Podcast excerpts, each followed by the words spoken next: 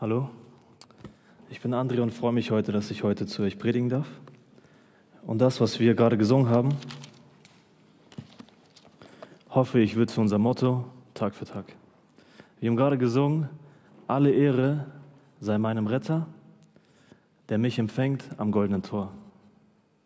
Wenn er mich reinruft, dann ist das für, dann ist das für immer Paradies, bei ihm zu sein. Darum geht es heute. Wir wollen uns anschauen, was uns zur Nachfolge motiviert.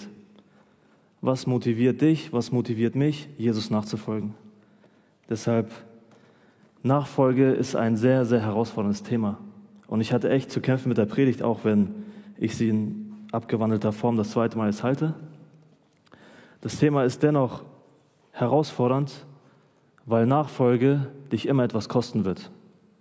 Nachfolge hat seinen Preis. Und deshalb habe ich die Predigt wie folgt übertitelt. Folgen hat Folgen. Jesus nachfolgen hat Folgen. Jemanden folgen hat Folgen. Überleg mal. Wenn du Auto fährst und ein Polizeiauto vor dir einschert und die Anzeige aufleuchtet, bitte folgen, dann hat das Folgen. Wenn du Jesus nachfolgst, dann hat das auch Folgen. Wenn du Jesus nachfolgst, dann hat das Auswirkungen auf dein Leben. Wenn du Jesus nachfolgst, ändert sich alles. Dein ganzes Leben ändert sich. Überleg mal, ich fand ein Zitat von Mark Driscoll ganz gut. Da sagt er, du kannst nicht Jesus begegnen, ohne dich zu verändern. Wenn sich in deinem Leben nichts verändert, dann bist du nicht dem echten Jesus begegnet. Deshalb meine Frage an dich. Was hat sich in deinem Leben verändert seitdem du an Jesus glaubst? Denk mal einen Moment daran nach. Was hat sich in deinem Leben verändert, seitdem du an Jesus glaubst? Jesus verändert Leben. Und als Nachfolger bist du nicht automatisch ein besserer Mensch. Nur weil du Jesus nachfolgst, macht dich das nicht zu einem besseren Menschen. Aber wenn du Jesus nachfolgst, dann bist du ein neuer Mensch. Und dieser neue Mensch lebt nicht mehr für sich, sondern für Jesus. Dieser neue Mensch verfolgt komplett andere Ziele als vorher. Dieser neue Mensch hat einen komplett neuen Sinn bekommen. Und deshalb bedeutet es, wenn du Jesus nachfolgst, dass sich dein Leben komplett ändert. Jesu Nachfolge bedeutet, dass sich dein Leben ändern wird. Jesu Nachfolger zu sein bedeutet, so wie Jesus zu leben und ihm ähnlicher zu werden. Deshalb meine Frage, bist du ein Nachfolger Jesu? Folgst du Jesus nach oder jemand anderen? Folgst du Jesus oder läufst du nur mit? Bist du ein Nachfolger oder ein Mitläufer? Weil ein Mitläufer will immer nur dabei sein. Ein Mitläufer interessiert sich nicht für Jesus. Mitläufer wollen etwas von Jesus, aber nicht Jesus selbst. Mitläufer wollen seinen Segen, aber nicht ihn selbst. Mitläufer wollen seine Geschenke, aber nicht seine Gegenwart. Nur weil du in die Kirche gehst, mein Freund, macht dich das nicht zu einem Nachfolger. Nur weil du im Lobpreis die Hände hebst, macht dich das nicht zu einem Nachfolger. Deine Nachfolge zeigt sich, unter der Woche, wenn niemand von uns auf dich guckt. Deshalb prüf dich heute, ob du ein Nachfolger Jesu bist oder nur ein Mitläufer. Und wenn du nur ein Mitläufer bist, dann lade ich dich vom ganzen Herzen ein, ein Nachfolger zu sein. Prüf dich. Ist Jesus alles für dich oder doch nur nice to have? Sei kein Mitläufer. Jesus sucht keine Schaulustigen. Jesus sucht keine Fans, sondern er sucht Nachfolger. Echte Nachfolger. Und deshalb gehen wir heute drei Punkte durch. Einmal die Kosten der Nachfolge, also der Preis unserer Nachfolge. Dann der Umgang in der Nachfolge und die Belohnung der Nachfolge. Deshalb lass mich gern beten. Herr Jesus, hab Dank für diese Möglichkeit, dass wir heute wieder aus deinem Wort hören können. Und ich bitte dich, dass du mich heute gebrauchst und durch mich zu diesen Menschen hier, hier sprichst. Bitte lass dein Wort auf fruchtbaren Boden fallen, was Frucht bringt. Und ich bitte dich, dass du anfängst, in unserem Herzen zu wirken und uns zu verändern und uns zu wahren und echten Nachfolgern zu machen.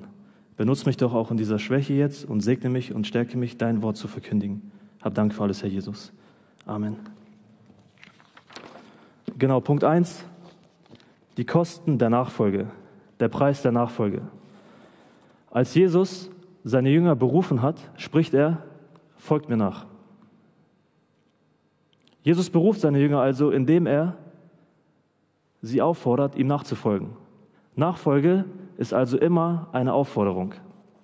Und auch heute möchte Jesus dich auffordern, ihm nachzufolgen. Auch heute ruft er dich auf, ihm nachzufolgen. Deshalb, wie ist deine Antwort oder wie ist deine Reaktion auf Jesu Ruf? Wie ist deine Antwort auf Jesu Aufforderung der Nachfolge? Wir lesen in Matthäus 1, Verse 17 bis 18, wie die Jünger reagierten auf diese Aufforderung. Da heißt es, und Jesus sprach zu ihnen, folgt mir nach, und ich will euch zu Menschenfischern machen. Jetzt die Reaktion. Da verließen die Jünger sogleich ihre Netze und folgten ihm nach. Sie verließen alles und folgten ihm nach. In Vers 20 ähm, heißt es noch, und sogleich berief er sie, und sie ließen ihren Vater Zebedeus samt den Tagelöhnern im Schiff und folgten ihm nach. Echte Nachfolge verändert dein Leben. 180 Grad. Nachfolge fordert von dir, dein altes Leben zurückzulassen. Es fordert von dir, dein altes Leben zurückzulassen, weil mit deiner Nachfolge ein komplett neues Leben beginnt. Wer Jesus nachfolgt, muss lernen loszulassen. Und das ist schwer, weil wir viel zu oft an den Dingen hängen, die wir haben. Wer nachfolgt, muss lernen loszulassen. Und die Jünger ließen sofort alles los. Deshalb fang an, das loszulassen, was dich davon abhält, Jesus nachzufolgen. Du kannst nicht Jesus nachfolgen und gleichzeitig dein altes Leben weiterleben. Ja, das geht nicht. Du kannst nicht auf zwei Hochzeiten gleichzeitig tanzen. Das geht nicht. Wer Jesus nachfolgt, lebt nicht mehr für sich selbst, sondern für Jesus. Paulus schreibt in 2. Korinther 5, und er, also Jesus, ist deshalb für alle gestorben, damit die, welche leben, nicht mehr für sich selbst leben, sondern für den, der für sie gestorben und auferstanden ist. Wenn du Jesus nachfolgst, lebst du nicht mehr für dich, sondern du lebst für Jesus. Und das ist herausfordernd. Nachfolge ist herausfordernd, weil es dich auffordert, mit deinem alten Leben abzuschließen. Und weil Nachfolge das von dir fordert, wird es immer dein Leben verändern. Deshalb, der Glaube ist ein Geschenk. Die Rettung ist ein Geschenk Gottes und frei, umsonst. Aber Nachfolge wird dich immer etwas kosten. Nachfolge hat seinen Preis. Nachfolge kostet die völlige Hingabe deines Lebens an Jesus. Nachfolge bedeutet, seinen Glauben zu leben. Wer Jesus nachfolgt, lebt seinen Glauben. Wer Jesus nachfolgt, das ist auch hart, wer Jesus nachfolgt, braucht nur Jesus zum Leben. Wenn ich Jesus nachfolgen möchte, brauche ich, tut mir leid brauche ich niemanden von euch. Wenn ich Jesus nachfolgen möchte, brauche ich nur Jesus. Und das ist herausfordernd, weil wir sehr klammern. Nachfolge bedeutet loszulassen. Jesus zeigt uns, dass wir allein durch Loslassen gewinnen werden. Er sagt selber in Matthäus 16, denn wer sein Leben retten will, der wird es verlieren. Wer aber sein Leben verliert um meinetwillen, der wird es finden und retten. Deshalb, Nachfolge ist niemals eine schnelle, irgendwie emotionale Entscheidung für einen Moment. Nachfolge ist immer eine Entscheidung fürs Leben. Nachfolge ist kein Experiment, sondern eine Entscheidung. Und diese Entscheidung sollte gut überlegt sein. Jesus sagt selber, Denn wer unter euch, der einen Turm zu bauen beabsichtigt, setzt sich nicht zuvor hin und berechnet die Kosten, ob er auch die Mittel zur Ausführung des Planes habe. Was Jesus sagt, ist, Nachfolge sollte niemals eine halbe Sache sein. Überleg also und mach dir darüber Gedanken, was dich Jesu Nachfolge kosten wird. Und das bedeutet nicht, dass Jesus dich davon abhalten möchte, ihm nachzufolgen, sondern Jesus will dir einfach nur zeigen, was echte Nachfolge bedeutet. Jesus möchte nicht, dass du ihm nur oberflächlich nachfolgst. Entweder ganz oder gar nicht. Und deshalb ist es irgendwo eine Warnung, aber auf der anderen Seite auch eine Gelegenheit, sich selbst zu prüfen. Bin ich ein Nachfolger oder nur ein Mitläufer? Nennst du dich nur Christ oder bist du auch einer? Bist du ein Nachfolger oder ein Mitläufer? Jesus nachfolgen ist kein 100-Meter-Sprint. Jesus nachfolgen beschränkt sich nicht nur auf einen Tag in deinem Leben, sondern Jesus nachfolgen ist ein Marathon fürs Leben. Und dieser Lauf, dieser Marathon endet erst, sobald du bei Jesus angekommen bist. Das ist das Ziel deiner Nachfolge. Jesus selbst ist das Ziel deiner Nachfolge. Deshalb gehört auch Nachfolge zum festen Bestandteil eines jeden Christen von uns. Nachfolge ist das Ergebnis deines Glaubens. Wer glaubt, der wird auch Jesus nachfolgen. Deshalb lasst uns anschauen, was einen echten Nachfolger Jesu auszeichnet und woran wir diesen erkennen können. Jesus spricht in Lukas 14, 26, wenn jemand zu mir kommt und hasst nicht seinen Vater und seine Mutter, seine Frau und Kinder, Brüder und Schwester, dazu aber auch sein eigenes Leben, so kann er nicht mein Jünger sein. Ich dachte, tschüss, Jesus, warum redest du so? Was sind das für Worte, die du benutzt? Weil es sich irgendwo im ersten Moment sehr hart anhört. Aber was wir nicht falsch verstehen dürfen, Jesus sagt hier nicht, dass wir uns mit unserer Familie anfeinden sollen. Jesus sagt nicht, dass wir anfangen sollen, unsere Familie zu verabscheuen, weil die Bibel uns lehrt, dass wir unseren Nächsten lieben sollen wie uns selbst. Wir sollen Vater und Mutter ehren. Was Jesus hiermit sagen möchte, ist, dass deine Beziehung zu ihm ein komplett anderes Level hat als jede vergleichbare Beziehung zu einem anderen Menschen. Unsere Beziehung zu Jesus hat ein anderes Level als jede andere Beziehung. Wer Jesus nachfolgen will, muss ihn also mehr lieben als jede andere Person. Für einen Nachfolger Jesu ist Jesus die wichtigste Person im Leben.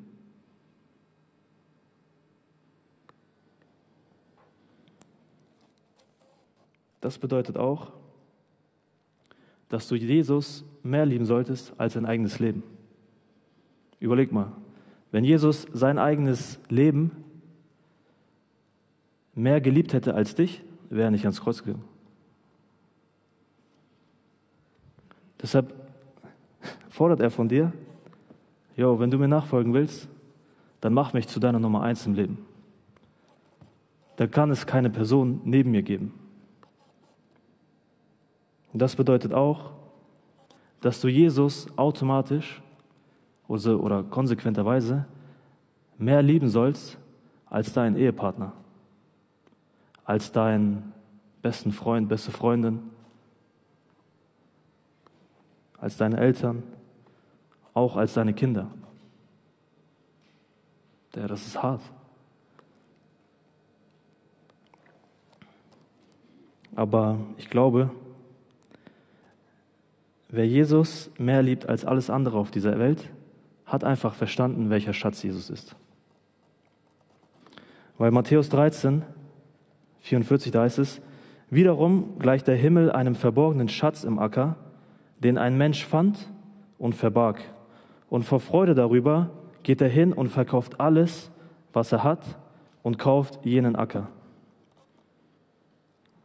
Weil Jesus sein größter Schatz ist, solltest du bereit sein, alles für ihn aufzugeben. Jesus ist der größte Schatz, den es gibt. Und Jesus spricht weiter. In Lukas 14, da heißt es, und wer nicht sein Kreuz trägt und mir nachkommt, der kann nicht mein Jünger sein. Wer nicht sein Kreuz auf sich nimmt, kann nicht mein Jünger sein. Und ich weiß nicht, wie es bei euch ist, ich habe auch so eine ähm, Kreuzkette. Eine Kreuzkette tragen bedeutet nicht, sein Kreuz auf sich zu nehmen. An einer Krankheit zu leiden bedeutet auch nicht, sein Kreuz auf sich zu nehmen. Arm zu sein bedeutet auch nicht, sein Kreuz auf sich zu nehmen.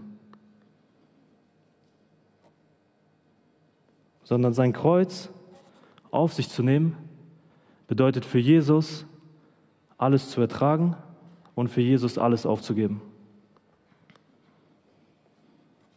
Und Jesus spricht hier zu seinen Jüngern und erzählt ihnen das. Und Jesus war aber nicht die erste Person, die gekreuzigt wurde. Die Jünger kannten das. Die Jünger wussten, dass man früher Menschen gekreuzigt hat. Und die Jünger wussten, dass das Kreuz oder die Kreuzigung eine Hinrichtungsart war. Und sie wussten auch, wenn jemand gekreuzigt wird, muss diese Person das Kreuz auf sich nehmen und zur Kreuzigungsstätte tragen.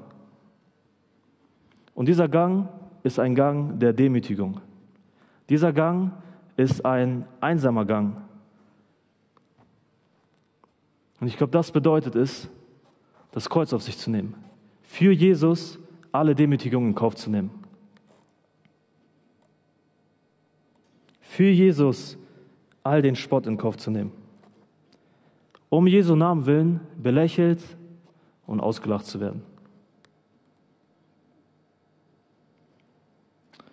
Und was wir nicht falsch verstehen dürfen, das Kreuz auf sich zu nehmen, ist niemals eine Last, die dich erdrückt. Niemals. Weil Jesus selber sagt, kommt her zu mir alle, die ihr mühselig und beladen seid, so will ich euch erquicken.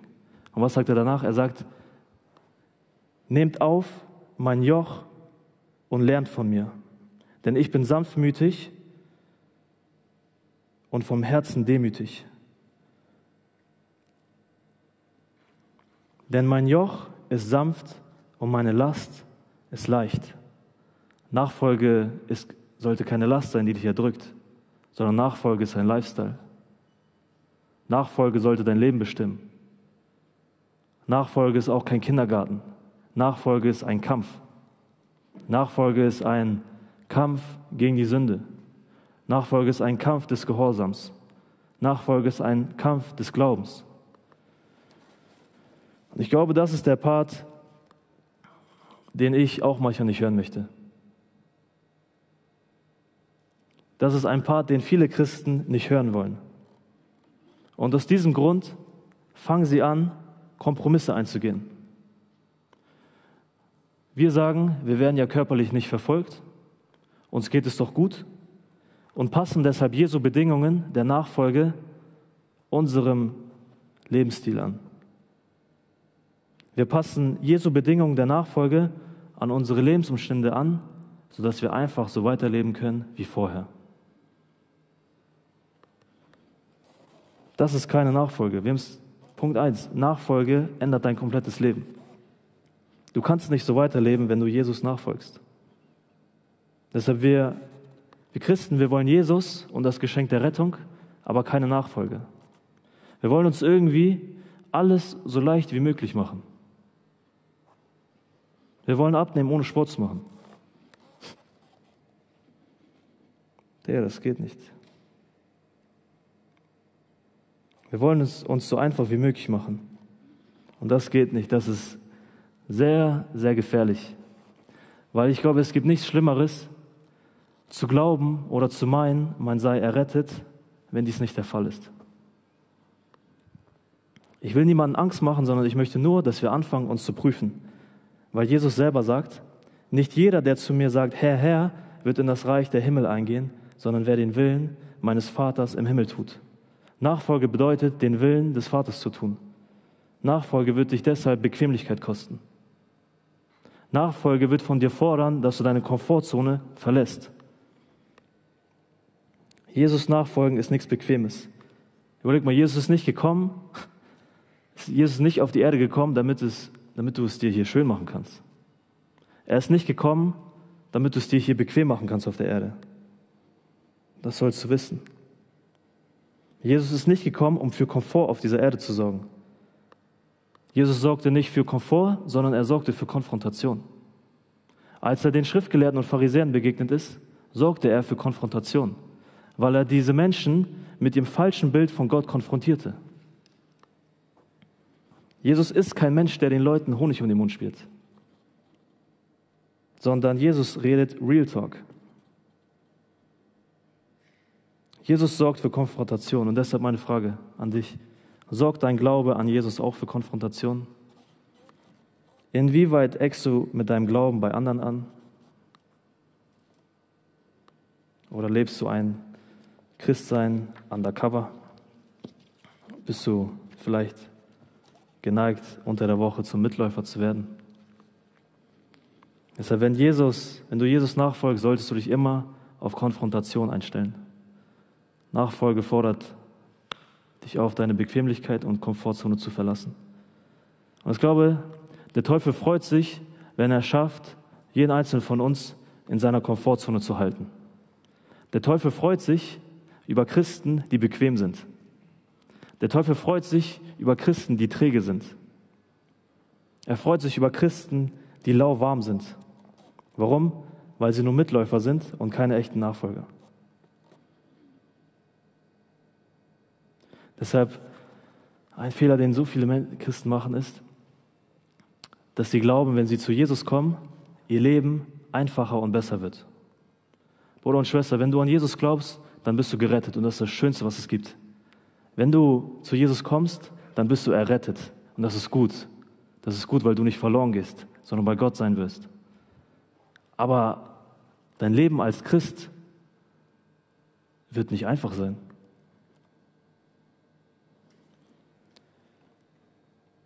Mit deiner Nachfolge wird dein Leben eher schwieriger als einfacher. Guck mal, was Jesus sagt. Matthäus 10, 22. Und ihr werdet von jedermann gehasst sein, um meines Namens willen. Wer aber ausharrt bis ans Ende, der wird gerettet werden. Matthäus 15, Vers 18. Wenn euch die Welt hasst, so wisst, dass sie mich vor euch gehasst hat. Gedenkt an das Wort, das ich zu euch gesagt habe. Der Knecht ist nicht größer als sein Herr. Haben sie mich verfolgt, so werden sie auch euch verfolgen. 2. Timotheus 3. Und alle, die gottesfürchtig leben wollen in Christus Jesus, werden Verfolgung erleiden. Das sind keine Verheißungen, die dein Leben einfacher machen. Wir müssen anfangen zu verstehen, dass wir aufgrund unseres Glaubens verraten gehasst und verfolgt werden, weil Jesus verraten, gehasst und verfolgt wurde. Und ich glaube, je mehr unser Leben anfängt, dem Leben von Jesus zu ähneln, desto mehr werden wir diese, desto mehr werden wir diese Auswirkungen erfahren. Desto mehr wird uns das widerfahren, was Jesus widerfahren ist.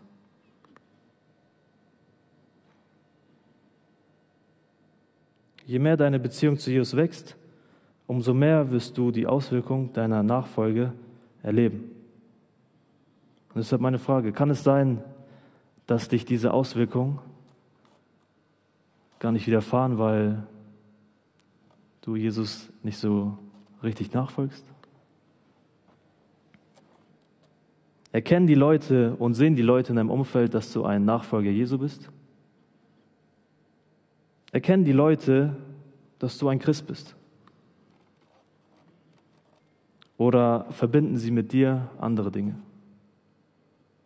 Bist du dafür bekannt, dass du immer fresh gestylt bist?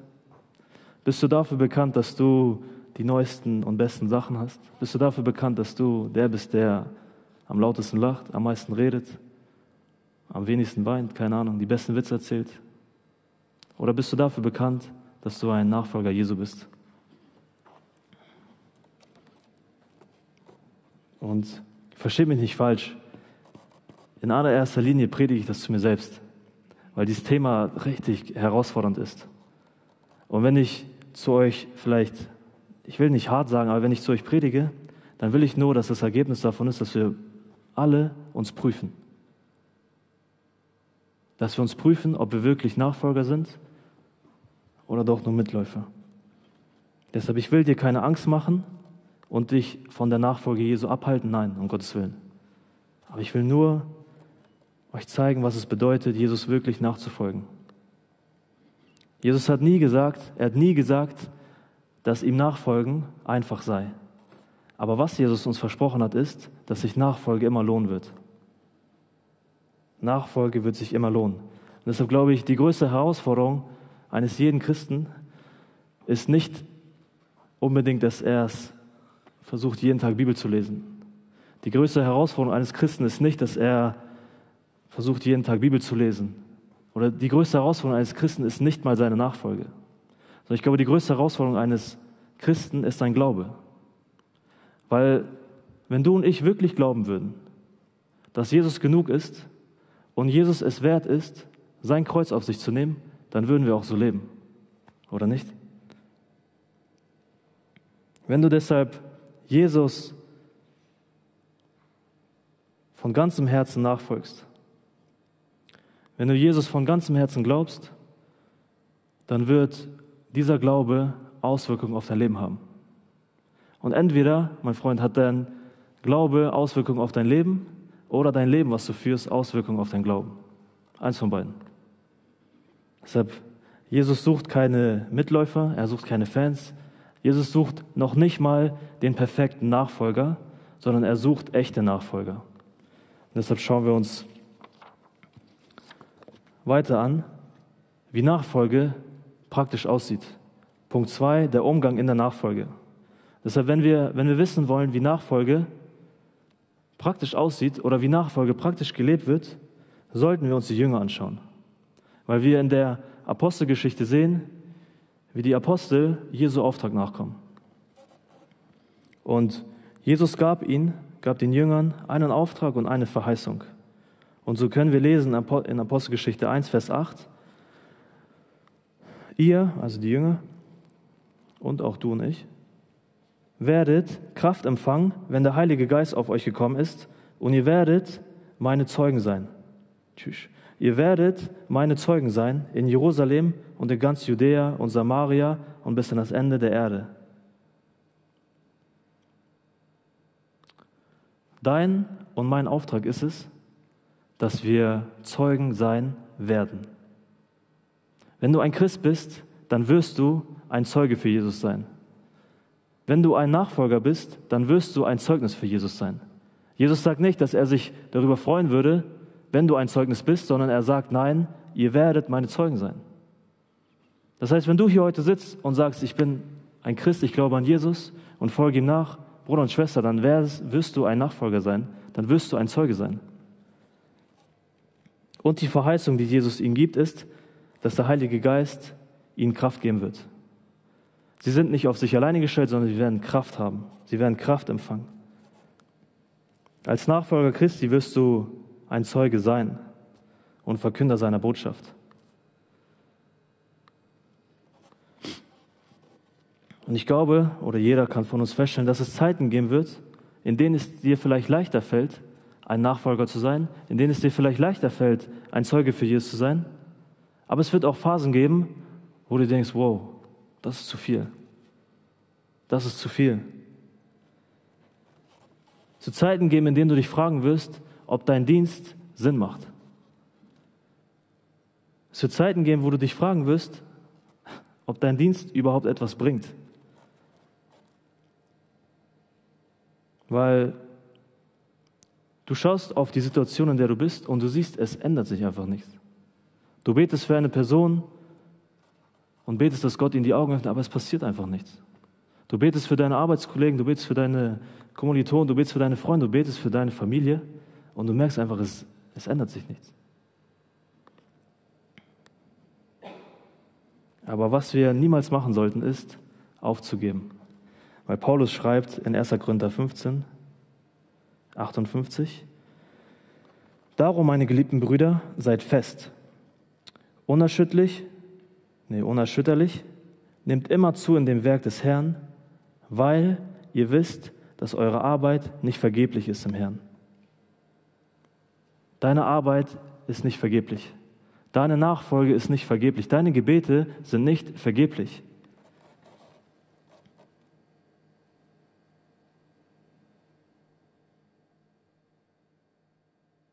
Deshalb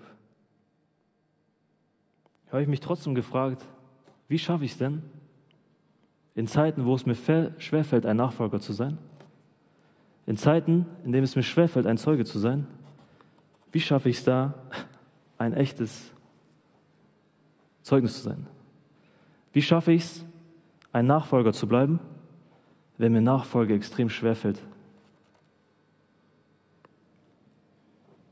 Punkt 1.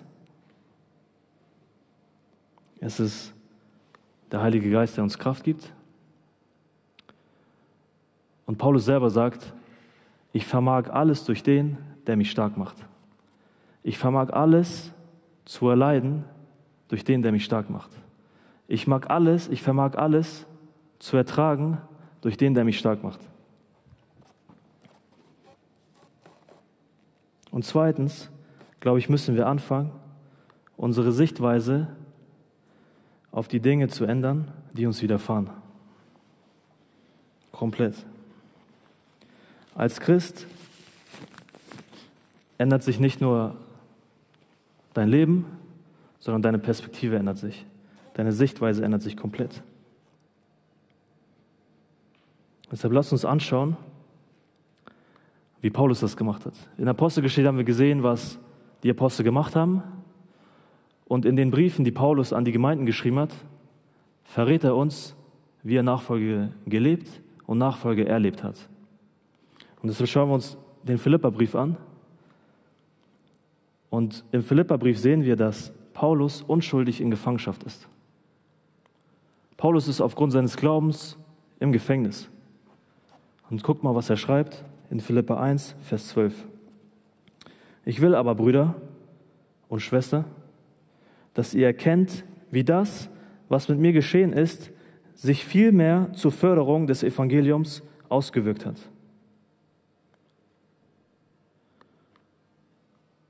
Obwohl Paulus sich in Gefangenschaft befindet, berichtet er nicht darüber. Obwohl Paulus eine schwere Zeit durchmacht, konkretisiert er nicht, was ihm genau widerfahren ist. Anstatt zu beschreiben, was passiert ist, spricht Paulus über die Auswirkungen seiner Situation, spricht er über die Folgen seiner Nachfolge. Paulus, zu Paulus ist es wichtiger, uns über die Gründe seiner Gefangenschaft zu berichten, als über die Details seiner Gefangenschaft. Weil Paulus wusste, dass seine Situation, dass er gerade im Gefängnis sitzt, Ergebnis seiner Nachfolge ist, Folge seiner Nachfolge ist. Folge seines Dienstes für Jesus ist. Paulus wusste, dass er aufgrund seines Auftrages in Gefangenschaft sitzt. Und seine Gefangenschaft bewirkte die Förderung des Evangeliums. Paulus höchste Priorität war es, ein Zeuge zu sein, Jesus zu verkünden, seine Botschaft zu verkünden. Für Jesus einzustehen war für Paulus Grund genug, alles zu erdulden.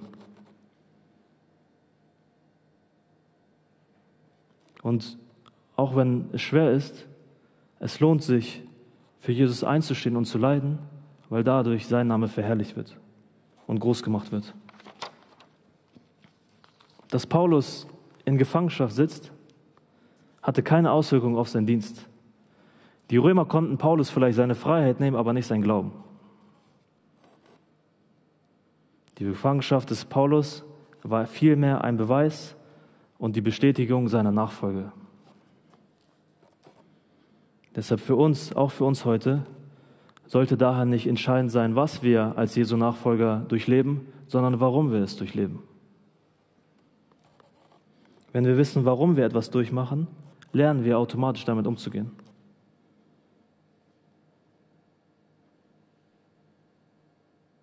Wenn ich weiß, warum ich etwas erfahre oder erlebe, dann wird es mir helfen, damit umzugehen.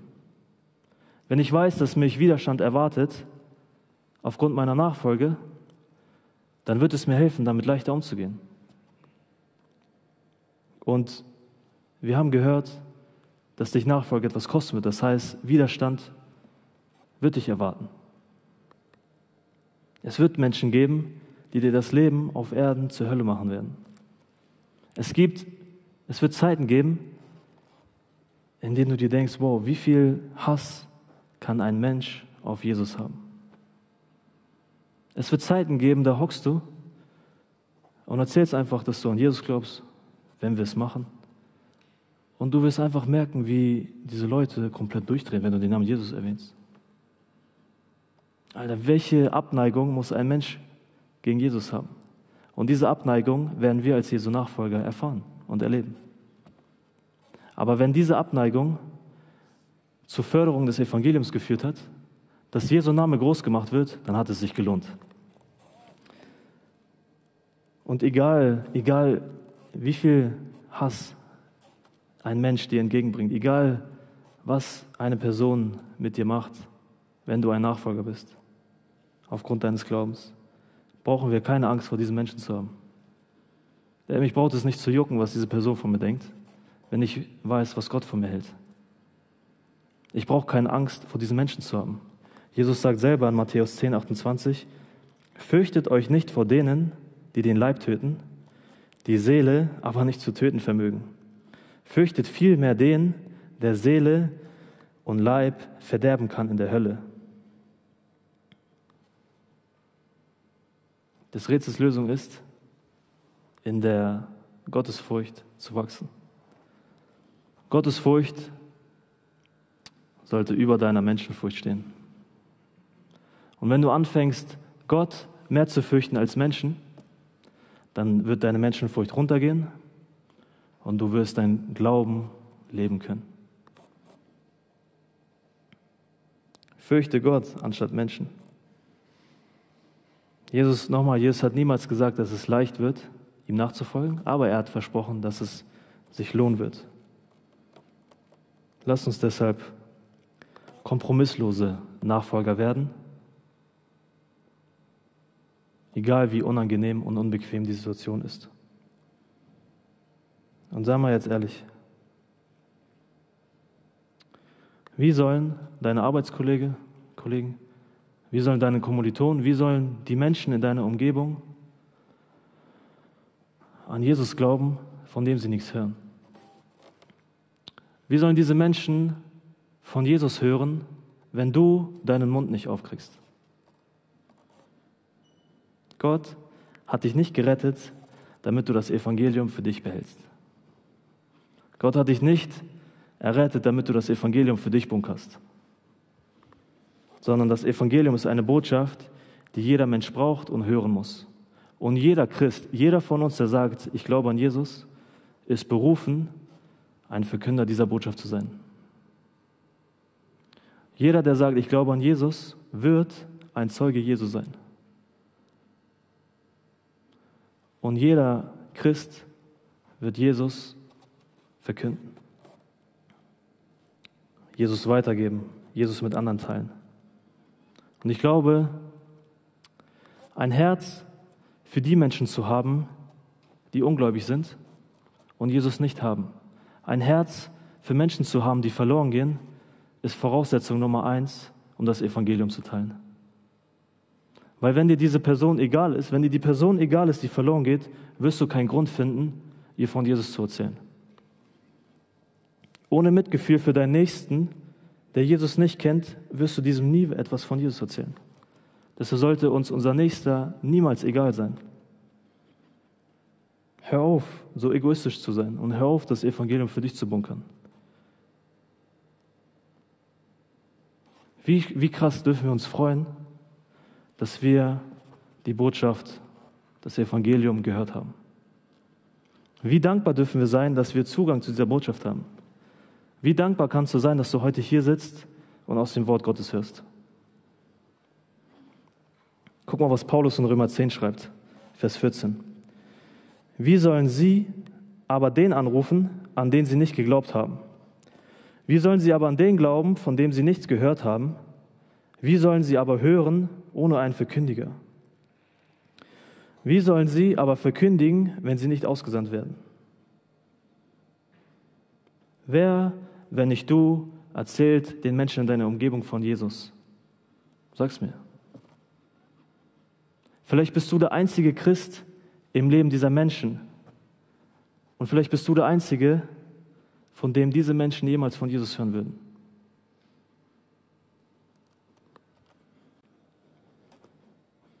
Deshalb, wer, wenn nicht du, erzählt den ungläubigen Menschen in deiner Umgebung von Jesus? Und das ist krass. Das, das bewegt mich, weil jetzt stell dir mal vor, du stehst mit deinem Freund, mit einem guten Freund irgendwann zusammen vor Jesus. Du glaubst und bist ein Christ, er aber nicht. Und dann steht ihr beide vor Jesus und er guckt dich an und sagt, mein Sohn, mein geliebtes Kind, deine Nachfolge hat sich gelohnt, du bist gerettet, komm. Und dann steht da dein bester Freund, der nicht glaubt. Und zu ihm sagt Jesus, ich habe dich nie gekannt, wer bist du? Und diese Person wird verloren gehen. Diese Person kommt in die Hölle. Du gehst in den Himmel, er geht in die Hölle. Und ich will, ich, mich würde so interessieren, wie wir uns fühlen würden, wenn diese Person uns anguckt und sagt, hey, warum hast du mir nichts gesagt? Warum hast du diese Botschaft, diese lebensrettende Botschaft für dich behalten? Wie konntest du zusehen, dass ich ins Verderben komme? Wie konntest du zusehen, dass ich in die Hölle laufe? Wie? Wie? Du sitzt, du sitzt in einem Zug, dieses, dieses Bild ist krank. Du sitzt, du sitzt in einem Zug und in diesem Zug befindet sich eine Bombe, die bald explodieren wird. Und in diesem Zug sitzt du mit all deinen Freunden, mit all deiner Familie, die ungläubig ist. Und weil du glaubst, weil Jesus dich errettet hat, steigst du an der nächsten Haltestelle aus und siehst und guckst zu, wie der Zug weiterfährt und die Bombe kurz vorm Explodieren ist. Wie kannst du zusehen, dass diese Leute einfach in ihr Verderben gerissen werden? Wie kannst du zusehen, dass diese Menschen sterben ohne Hoffnung? Das ist krass, weil ich muss mich auch auffordern, Menschen, die von Jesus nichts hören wollen und die Jesus nicht kennen, ich muss mich auch Tag für Tag auffordern und herausfordern, denen von Jesus zu erzählen. Und es ist leichter als gesagt, aber ich möchte, dass wir anfangen zu verstehen, dass Jesus ein Herz für Ungläubige hatte. Du und ich waren Jesus so wichtig, dass er sich bereit erklärt hat, ans Kreuz zu gehen, damit du nicht stirbst und verloren gehst, sondern bei Jesus landen wirst. Und deshalb sollten auch wir anfangen, ein Herz für Menschen zu bekommen, die nicht Jesus kennen, die nicht an Jesus glauben, um diesen Menschen von Jesus zu erzählen. Weil wer, wenn nicht wir, wird diesen Menschen von Jesus erzählen? Und ich glaube, es wäre einfach echt krass, wenn wenn man diese Menschen, die man kennt, aber nicht von Jesus erzählt hat, wenn man die dann bei Jesus sieht und sie dich angucken und heulen und sagen, warum hast du mir nichts erzählt? Was die Menschen mit dieser Botschaft machen, das ist ja ihr Ding.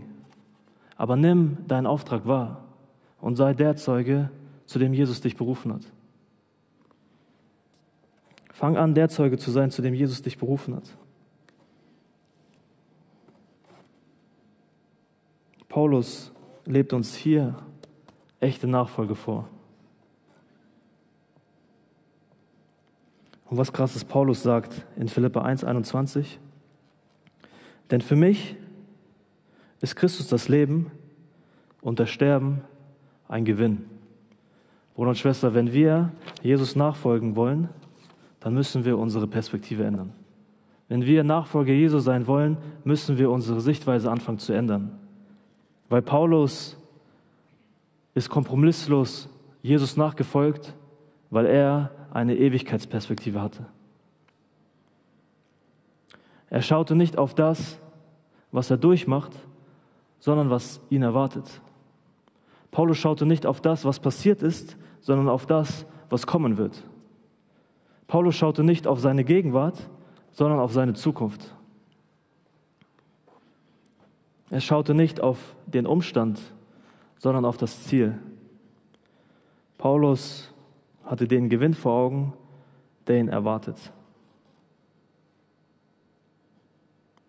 Und egal wie viel und was Paulus aufgrund seines Glaubens aufgegeben hat, ertragen hat, erduldet hat, erdulden musste, ist nicht und niemals mit dem vergleichbar, was er gewonnen hat.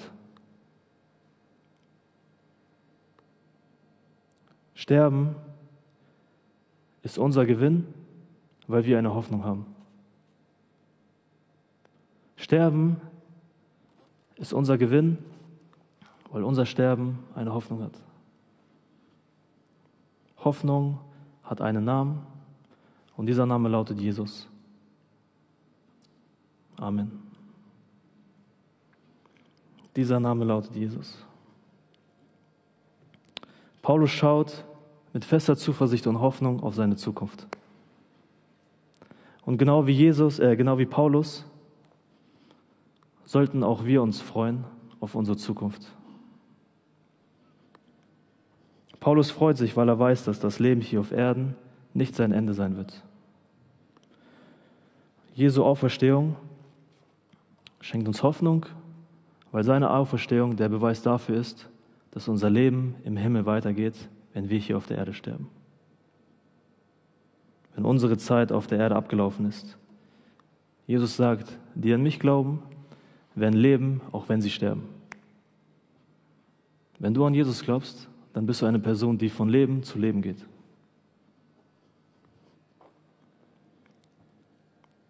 Genauso dürfen wir uns mit Paulus auf unsere Zukunft freuen. Wir dürfen uns auf den Himmel freuen, weil uns Jesus dort erwartet. Wir dürfen uns auf den Himmel freuen, weil Jesus dort steht mit offenen Armen. Alle Ehre sei meinem Retter, der mich empfängt am goldenen Tor. Das ist das.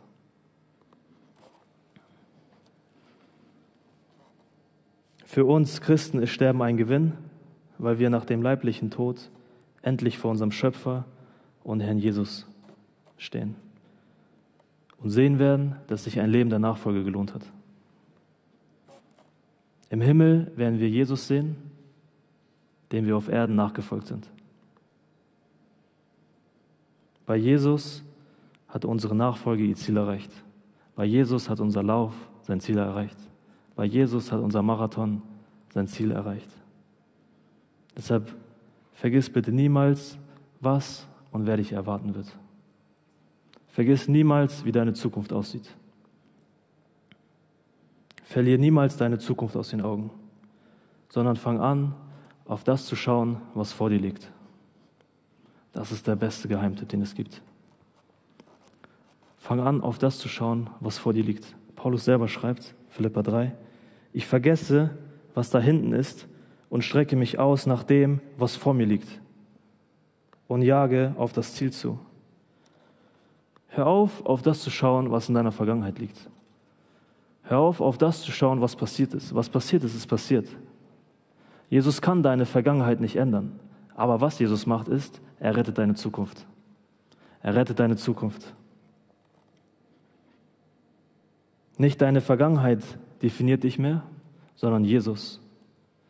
Nicht deine Sünde, die du damals getan hast, definiert dich, sondern Jesus definiert von nun an dich. Nicht dein altes Leben definiert dich, sondern dein neues Leben. Du bist kein Sklave der Sünde mehr, sondern ein Kind Gottes. Deshalb leb auch so.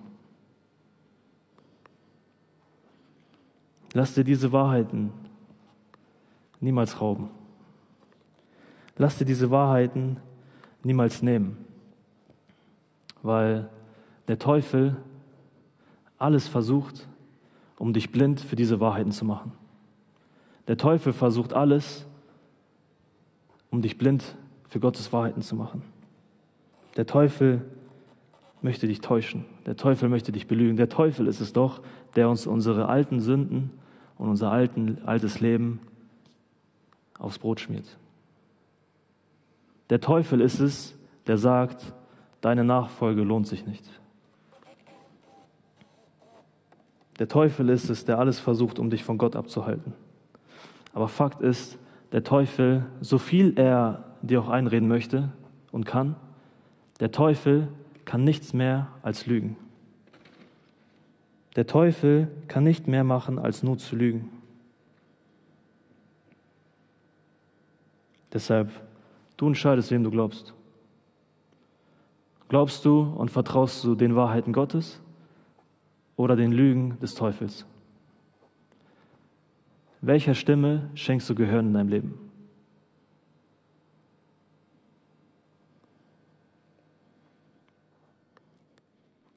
Schenkst du Gottes Stimme Gehör oder irgendwelchen anderen Stimmen?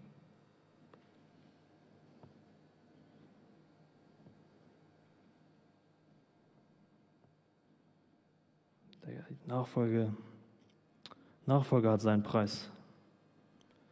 Nachfolge wird dein Leben verändern. Nachfolge hat seinen Preis, weil Nachfolge dich etwas kosten wird. Das haben wir jetzt erarbeitet.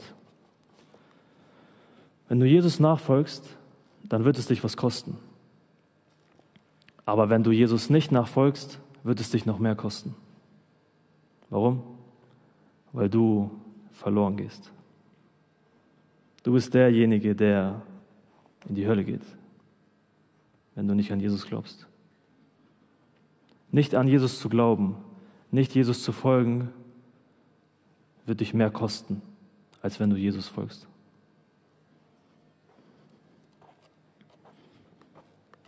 Himmel oder Hölle, du entscheidest. Und das Ding ist, die Zeit, die wir hier auf Erden haben und verbringen, ist einfach so kurz. Und diese kurze Zeit hier auf Erden bestimmt, wie wir unsere Ewigkeit verbringen werden. Diese kurze Zeit auf Erden bestimmt, wo du deine Ewigkeit verbringen wirst. Und weil das Leben einfach viel zu kurz ist, hör auf es zu verschwenden. Hör auf deine Zeit zu verschwenden. Fang an, ein echter Nachfolger zu sein, der auf das schaut, was vor ihm liegt. Mit Fokus auf die Ewigkeit lebe ich für das, was ewig bleibt. Schreib dir das auf. Mit Fokus und Blick auf die Ewigkeit lebe ich für das, was ewig bleibt. Deshalb lasst uns, lasst uns anschauen, welche Belohnung unsere Nachfolger hat. Weil das ist der beste Part jetzt, der kommt. Das ist der beste Part. Welche Belohnung hat unsere Nachfolge? Und es ist krass, im Hebräerbrief heißt es in Hebräer 10, 35, so werft nun eure Zuversicht und Hoffnung nicht weg, die eine große Belohnung hat. Freunde, Hoffnung und Zuversicht sind im Leben eines Christen lebensnotwendig. Wenn du als Jesu Nachfolger keine Hoffnung hast, wird dich das kaputt machen. Hoffnungslosigkeit darf im Leben eines Christen keinen Raum einnehmen, weil du daran zugrunde gehen wirst. Und ich habe eine Geschichte gefunden, wo es genau darum geht, um einen Menschen, der seine Hoffnung verloren hat. Hört mal zu. Ein Mann wurde abends aus Versehen in ein Kühlhaus eingeschlossen. Er wusste, dass bis zum nächsten Morgen niemand mehr kommen würde. Dies, so glaubte er, sei sein Todesurteil. Er hatte keine Hoffnung, eine ganze Nacht lang bei solch extremer Kälte überleben zu können und schrieb an seine Familie einen Abschiedsbrief. Am nächsten Morgen fand man ihn tot auf. Sein Tod war jedoch allen Beteiligten unverständlich. In der Nacht war die Kühlanlage ausgefallen und eigentlich hätte er überleben können müssen. Hört sich ein bisschen wie X-Factor so an, aber ich glaube, ich glaube, wir, wir sehen, dass der Mann an seinem Glauben gestorben ist, keine Überlebenschance zu haben. Wenn du, wenn der Teufel schafft, dir als Christ deine Hoffnung zu nehmen, dann wirst du, da, wirst du zugrunde gehen. Wirf deine Zuversicht, Zuversicht nicht weg, wirf deine Hoffnung nicht weg. Der Teufel weiß, wie wichtig die Hoffnung im Leben eines Christen ist. Und deshalb versucht er alles, um dir deine Hoffnung zu nehmen. Überlegt mal die Definition von Glauben in Hebräer 11. Es ist aber der Glaube eine feste Zuversicht auf das, was man hofft, eine Überzeugung von Tatsachen, die man nicht sehen kann. Wenn der Teufel es schafft, dir deine Hoffnung und Zuversicht zu nehmen, wird aus Glauben Zweifel. Und Zweifel wird zu Unglauben führen. Und dein Unglaube wird dir keinen Grund mehr geben, Jesus nachzufolgen. Dein Unglaube wird dazu führen, dass du dich von Gott abtrennst. Deshalb glaube ich, sehen wir halt, wie, der, wie jeder Christ, wie jeder von uns Glaubenskrisen durchlebt. Auf Freizeiten haben wir meistens Glaubens, keine Ahnung, wie heißt es, Höhen. Warum? Weil wir auf einer Freizeit die Gegenwart Gottes spüren. Auf einer Freizeit sind wir Gott nah. Und wir machen den Fehler als Christen, dass wir meinen, Gottes Nähe und Gegenwart nur auf einer Freizeit erleben zu können. Aber das stimmt nicht. Du musst nicht auf die nächste Freizeit warten und Gottes Nähe zu spüren. Du musst nicht die nächste Freizeit abwarten, um Gott nahe zu kommen, sondern du kannst hier jetzt, wo du stehst, Gott genauso nah sein wie auf einer Freizeit. Und der Teufel ist, der Teufel ist tricky, weil er unsere Schwachstellen kennt. Er schießt auf uns und provoziert unser Fallen.